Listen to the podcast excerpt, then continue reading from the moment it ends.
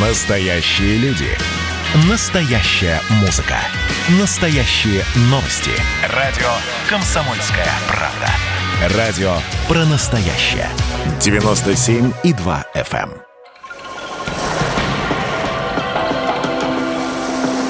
Водная среда. На радио «Комсомольская правда». Здравствуйте, у микрофона Антон Челышев. В этой программе мы говорим о самом главном ресурсе на планете. Тема этого выпуска – паводки. Как они прогнозируются? В каких регионах стоит ждать опасной большой воды? А где обильное половодье, наоборот, благо? Эти и другие вопросы обсудим уже через несколько минут, а прямо сейчас наши традиционные водные новости. Надежный источник. Главные новости о водных ресурсах России и мира. Основным источником микропластика стали одноразовые маски для лица. К такому выводу пришла международная группа исследователей. Они отмечают, что маски не разлагаются, но при этом могут распадаться на микро- и наночастицы пластика. Причем при разрушении в окружающей среде маска может высвобождать больше микрочастиц, чем пластиковые пакеты. Сегодня, по данным ученых, человечество использует 129 миллиардов масок для лица в месяц. В качестве решения проблемы предлагается установка мусорных баков только для масок, замена одноразовых одноразовых масок многоразовыми и разработка биоразлагаемых масок. Ученые Пермского политеха разработали систему, способную снизить риски отказов систем водоснабжения и водоотведения. Инженеры классифицировали данные о техническом состоянии оборудования сетей водоснабжения и разработали алгоритмы для их интеллектуального анализа. На основе анализа искусственный интеллект рассчитывает вероятность отказа оборудования. Система позволит снизить расходы и потери от аварийных ситуаций и сэкономить значительные средства. В планах ученых расширить функциональность и распространить технологию по всей России. Ну а ученые МИСИС вместе с индийскими коллегами создали новый вид мембран для удаления тяжелых металлов из сточных вод промышленных предприятий. Материал представляет собой высокопористые частицы из оксида алюминия и цинка. Мембраны удалили из раствора 87% содержащегося в нем мышьяка и 98% свинца. Новый материал можно будет использовать для очистки промышленных стоков, а также в крупных городских водоочистительных станциях. Сейчас коллектив завершает лабораторные испытания полученных образцов прямо сейчас на связи со студией э, директор Гидромедцентра России Сергей Борщ. Сергей Васильевич, здравствуйте. Добрый день. Вот если вы не против, давайте для начала разберемся с терминологией, потому что как-то, как мне кажется, мы зачастую вольно э, используем эти термины, а ведь э, за ними скрываются разные понятия и явления. Паводок, половодье, наводнение, подтопление. Как по смыслу различаются эти понятия, как их правильно использовать, вот если коротко? Паводок и половодье – это фазы водного режима реки. Но паводок характеризуется интенсивным, рез, резким ростом уровня расхода воды, но причина – это дожди, интенсивное таяние снега в период оттепели зимой. И самое главное, что паводки могут наблюдаться в любое время года, то есть в течение всего года. Половодье – это тоже фаза водного режима, но в отличие от паводка она повторяется ежегодно в одно, в одно и то же время года, в один и тот же сезон. Половодье связано с таянием снега на равнине. Это для наших равнинных рек, либо таянием снега, э, накопленного в горной части бассейна и ледников. Тогда давайте непосредственно о начавшемся, начинающемся сезоне паводка, а, половодья в этом, в этом году поговорим. Насколько оно будет отличаться в 2021 от предыдущих лет? Потому что, ну вот, э, опять же, э, на наш непрофессиональный взгляд, э, кажется, что очень много снега выпало, зима была очень снежной, во всяком случае, по сравнению с зимой прошлого года эффект базы сказался. Вот, а на самом деле как? Действительно много было снега, и будет такое прям настоящее масштабное половодье по стране? Ну, прежде всего я хотел бы сказать, что снег это очень важная, важная характеристика, но недостаточная. Снег это то, что накоплено на бассейне, та вода, которая сосредоточена в снежном покрове. Но при таянии снега часть ее теряется потери идут и на испарение, и на проникновение в почву. Поэтому нужно оценивать комплекс всех показателей, всех характеристик, определяющих, определяющих будущий характер половодья. Ну, прежде всего, снег. Ну, э, на европейской территории России у нас накопилось в этом году запаса воды в снежном покрове э, больше нормы, преимущественно больше нормы и норма. Э, меньше и э, снега, чем э, э, обычно э, бывает, это на наших северных реках. Северная Двина, Сухана, Пинига, Вычегда, здесь э, Мизень, здесь норма и меньше нормы. На азиатской территории России почти повсеместно запасы воды в снеге превышают норму. Если говорить о конкретных водных бассейнах, ну вот в бассейне Волги запасы воды в снеге в целом к началу весны составляли 110% нормы. Много, вроде бы много снега выпало в наших центральных регион, в центральном регионе, но в бассейне Волги только 99% нормы было на 10 марта. А, но в целом в бассейне Оки 155% нормы. Надо сказать, что это не только больше нормы, но и значительно больше, чем в прошлом году. Ну, хочу вспомнить, что в прошлом году в бассейне э, Москва-реки на эту дату, вот на, на середину, на 10 марта уже снега не было. А на Оке, в бассейне Оки, составлял всего 2 миллиметра запас воды в снеге. А в нынешнем году 155 миллиметров. Ну, можете оценить, насколько больше сейчас запасы воды ну, в снеге. И самое главное, как это отразится на паводковой обстановке в а, вот, бассейне вот. Москвы-реки Оки? Вот теперь давайте посмотрим угу. дальше. Но при этом глубина промерзания почвы очень маленькая. В центральных регионах 2-3 сантиметра, 5 сантиметров глубина промерзания. На азиатской везде запас, э, глубина промерзания э, значительная. Ну и влажность почвы тоже не, немаловажное значение имеет. На европейской территории России почва относительно сухая. В связи с этим, даже при больших запасах воды в снеге, вот в бассейне Оки, мы не ожидаем здесь э, половодья, превышающего норму. Но тут надо отметить э, благоприятный фактор тот, что приток воды в Москворецкие водохранилища будет значительно больше, чем в прошлом году. Хотя он все равно составит только 80-95% нормы, но это значительно больше, чем в прошлом году. И это позволит э, наполнить москворецкие водохранилища и обеспечить нормальное водоснабжение города э, питьевой водой Сергей Васильевич, ну и, наверное, э, самый сложный вопрос, сложный, потому что вот именно там, в Сибири, на Дальнем Востоке, мы видим за последние годы, э, зачастую, когда ситуация с приходом большой воды выходит из-под контроля и наносит серьезный ущерб. Вот э, какие ожидания от прохождения паводка на сибирских и в бассейнах сибирских и дальневосточных рек? Ну, на азиатской части страны, сибирский, сибирский регион, дальневосточный регион, э, мы ожидаем близким к норме и выше его. При этом наиболее сложные условия прохождения половодья можно ожидать в Камчатском крае, где максимум половодья на реках юго-запада территории, а также в нижнем течении реки Камчатки – превысит норму на 0,5-1,2 э, метра. А на Пинжине, на реке Пинжина, это север Камчатского края, более чем на 3 метра можно ожидать э, уровня воды, превышающие обычные значения. Будут формироваться заторы на реках 25 субъектов федерации. Это довольно значительное количество заторов. А, сложная обстановка прогнозируется. Естественно, мы будем очень внимательно за этим следить. Сергей Васильевич, спасибо вам большое. На связи со студией был Хорошо. директор Гидрометцентра Российской Федерации Сергей Борщ. Что ж, от прогностической части переходим к фактической обстановке. Вскрываться от льда реки в России уже начали. Готовы ли крупнейшие водохранилища к пропуску половодья? И кто сейчас следит за тем, как меняется уровень водных объектов? Об этом и не только прямо сейчас поговорим с заместителем э, руководителя Федерального агентства водных ресурсов Вадимом Никаноровым. Вадим Анатольевич, здравствуйте. Добрый день. А давайте, эм, давайте начнем, знаете, с вот э, комментария прогноза, который мы только что услышали. Вот с ваш, по вашему опыту, всегда ли ситуация развивается согласно прогнозам? Я понимаю, что ну, прогноз это такая э, штука консолидированная, э, свое видение развития событий описывают разные ведомства. Вот всегда ли события действительно развиваются так, как описали? Э, нет, к сожалению, не всегда это бывает так. Э, мы очень хотим, чтобы шло по тому сценарию, который дает Росгидромет, но, к сожалению, бывают отклонения как в одну, так и в другую сторону, что не очень хорошо э, для нас.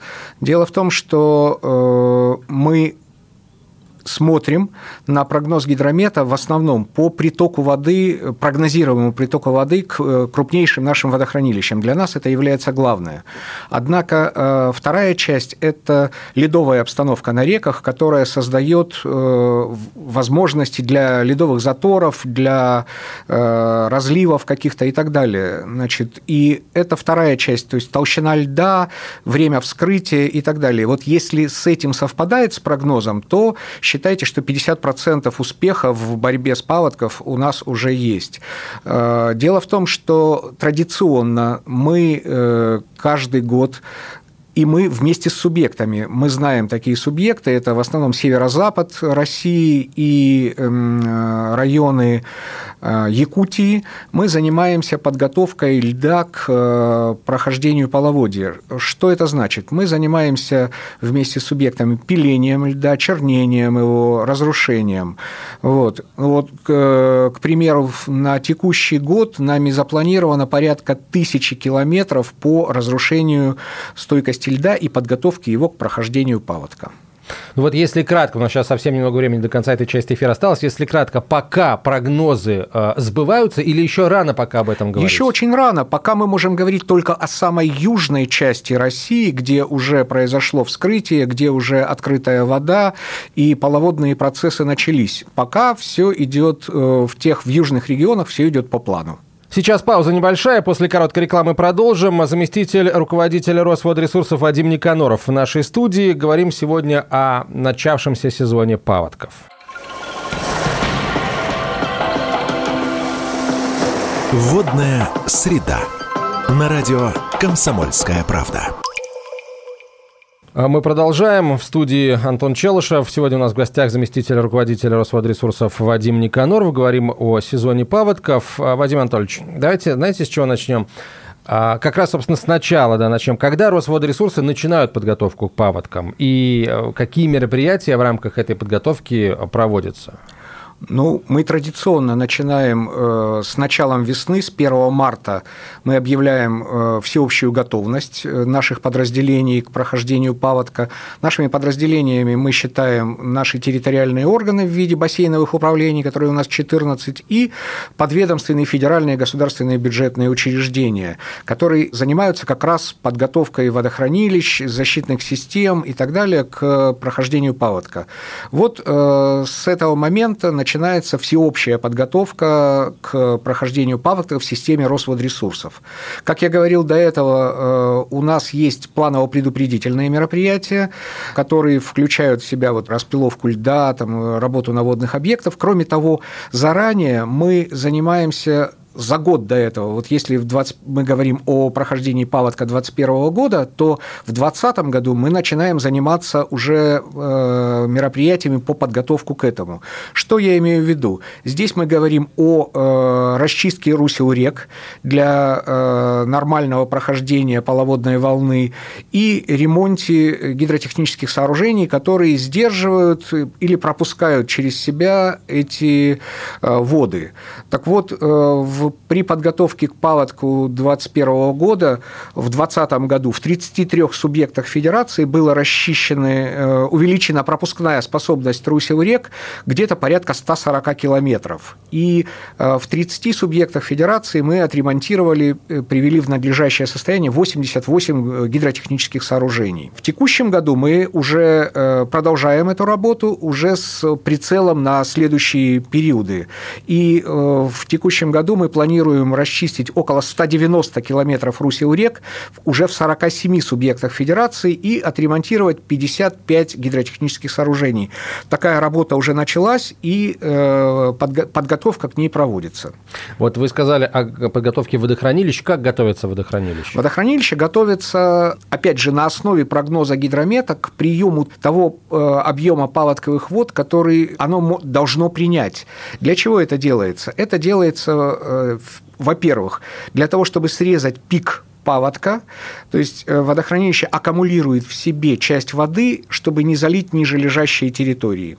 Это первая задача. А вторая задача для того, чтобы э, сохранить эту воду на последующий период вегетационный. Э, это касается и сельского хозяйства, и обеспечения населения водой на послепаводковый период. Таким образом, все водохранилища работают как бы в, на две части, вернее, их работа делится на две части. Первая – срезка пика паводка, и второе – накопление воды на последующий период. А подготовка к приему это, по сути, ну, то, что называют специалисты сработкой, да, когда водохра... объем водохранилища уменьшается как раз вот до той отметки, чтобы принять новые воды, которые с паводком придут. Да, конечно. И именно от прогноза гидромета и зависит та глубина сработки, которая нужна нам для приема этих вод. Хочу сказать, что в принципе вот по э, России э, все водохранилища уже или подготовлены к приему паводковых вод, или находятся в процессе. Но в, в процессе находятся водохранилища, допустим, Сибири, Дальнего Востока, где э, волна паводка придет позже, чем на европейской части. Что касается, допустим, Волжско-Камского каскада, то практически практически завершена подготовка, или в, в стадии завершения находится подготовка сработка, сработки водохранилищ Волжско-Камского каскада, и на сегодняшний день около 50% объема, общего объема Волжского Камского каскада сработано и готово к приему паводковых вод. Вот а, давайте чуть подробнее, наверное, о, о мероприятиях, которые позволяют негативные последствия снизить. Да, вы уже сказали про ледорезные, а, ледокольные работы.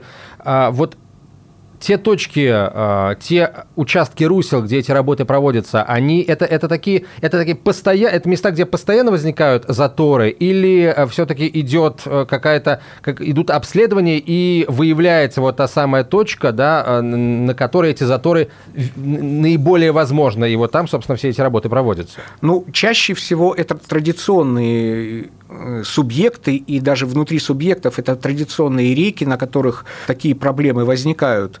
Я могу сказать, что... Э, географически Географически да. это, да, обусловлено вот э, расположением этих рек и так далее. Это Архангельская и Вологодская область, если мы будем говорить о северо-западе. Это Ямало-Ненецкий автономный округ, частично Пермский край, и традиционно каждый год мы делаем это в Республике Саха-Якутия. То есть э, в какие-то годы после ледовой разведки э, мы можем уточнить эти места, мы можем э, ввести какие-то новые точки для борьбы с, вот, с ледовыми явлениями, которые могут возникать. Но традиционно это вот те регионы, которые я назвал. А, давайте поговорим о тех мероприятиях, которые круглогодично а, вы производите. Вот вы уже упоминали, опять же, а, строительство и ремонт дамп и других гидротехнических сооружений.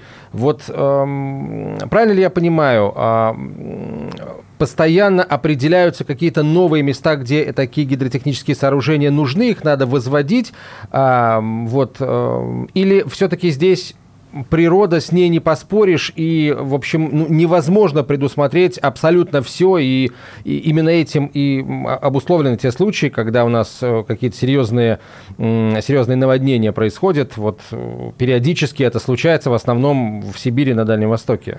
Ну, э, конечно, мы говорим все-таки о ремонте уже существующих ГТС в большей части. Те, то количество, о которых я говорил вот перед этим, это все-таки ремонт уже существующих. Что касается строительства новых, то да, они э, возводятся и будут возводиться в дальнейшем именно там, где традиционно какие-то населенные пункты подвергаются воздействию э, паводковых вод, там, половодья и так далее. Да, могут возникать и новые. После прохождения, э, допустим, неожиданного какого-то нового паводка могут э, опять возникать какие-то горячие точки, которые потребуют в дальнейшем э, обследования и решень, принятия решения о защите этих, этих населенных пунктов. И тогда уже выходят проектировщики и говорят, что здесь надо построить, допустим, дамбу, или здесь надо укрепить берег, или сделать это вместе с расчисткой русел рек, то есть комплексно. И тогда принимается решение определяется финансирование, сроки выполнения работ, и э, мы стараемся защитить вот эти территории. потому что надо даже слушателям напомнить, что, в общем, паводок бывает связан не только с там, массовым таянием снега весной, но и с дождевыми это осадками, процессы, а это уже круглогодичная да. история. Там конечно. Э, это все тоже надо предусматривать. Хорошо, вот с большой водой будем считать разобрались, хотя, конечно, э, это легко сказать разобрались. Разбираться будем еще целых два месяца, по крайней мере, следить за тем, чтобы большая вода прошла спокойно и, в общем, никто не, не пострадал. А что делать регионам, где несколько лет держится маловодье? Да? Получается, что для них приход э, большой воды, для них половодье такое хорошее с большим, так сказать, стоком, это это благо, и тогда вопрос, э, можно ли каким-то образом вот эту воду аккумулировать, опять же, тут водохранилище эту задачу решают или какие-то еще есть способы? Исключительно водохранилище для а, аккумулирования э, воды на будущие периоды, конечно, другого способа пока а, мы не придумали. А, ну, не буду долго говорить, потому что засухи, так же, как и маловодье и засухи, встречаются у нас в разных регионах России, но сейчас горячей точкой уже несколько лет это Цемлянское водохранилище, угу. это Нижний Дон, вот, э, воды там нет, и на, на текущий год прогнозы тоже очень пока такие нерадостные. К сожалению, оно заполнено всего там на 20 с небольшим процентов, э, вот, но что мы делаем в таких случаях? Мы стараемся ограничить э, все виды водопользования, кроме обеспечения населения. Конечно, мы не можем не дать воду на сельхозполивы, и мы даем, но в ограниченном количестве. Конечно, мы не можем не дать воду на хоть какое-то судоходство, вот если говорить конкретно о Цемлянском водохранилище, в настоящий момент мы увеличили сбросы э, в Нижний Бев Цемлянского водохранилища, чтобы э, речники смогли поднять плотины в нижележащих бьефов гидроузлов для того, чтобы хоть как-то э, создать подпор и обеспечить небольшое судоходство вот ниже Цемлянского водохранилища. Это, конечно, э, ситуация близка к критической, э, но в настоящий момент э, намечено строительство Багаевского гидроузла, который, э, как нам всем видится, кардинально изменит ситуацию на Нижнем Дону. А, наш эфир завершается. Вадим Анатольевич, вот в водной отрасли есть ли какие-то суеверия, как у э, летчиков, например, которые никогда не отправляются в последний рейс и всегда только в крайний? Вот у водников принято желать, чтобы прогноз оправдался? Или вообще как, как правильно вот говорить в таких случаях? Конечно. Э, мы с вами начали с этого, что э, оправдываемость прогнозов для нас – это основной ориентир, и если все прогнозы, которые э, выдает гидромет, оправдаются, то я думаю, что у нас гораздо э, уменьшится количество случаев с непрогнозируемым выходом воды на пойму, затоплением каких-либо населенных пунктов и так далее. И мы спокойно пропустим как весеннее половодье, так и дождевые паводки. Спасибо Хорошо. вам большое. Заместитель руководителя Федерального агентства водных ресурсов Вадим Никаноров был в студии радио «Комсомольская правда». Это программа «Водная среда». Берегите воду. Водная среда.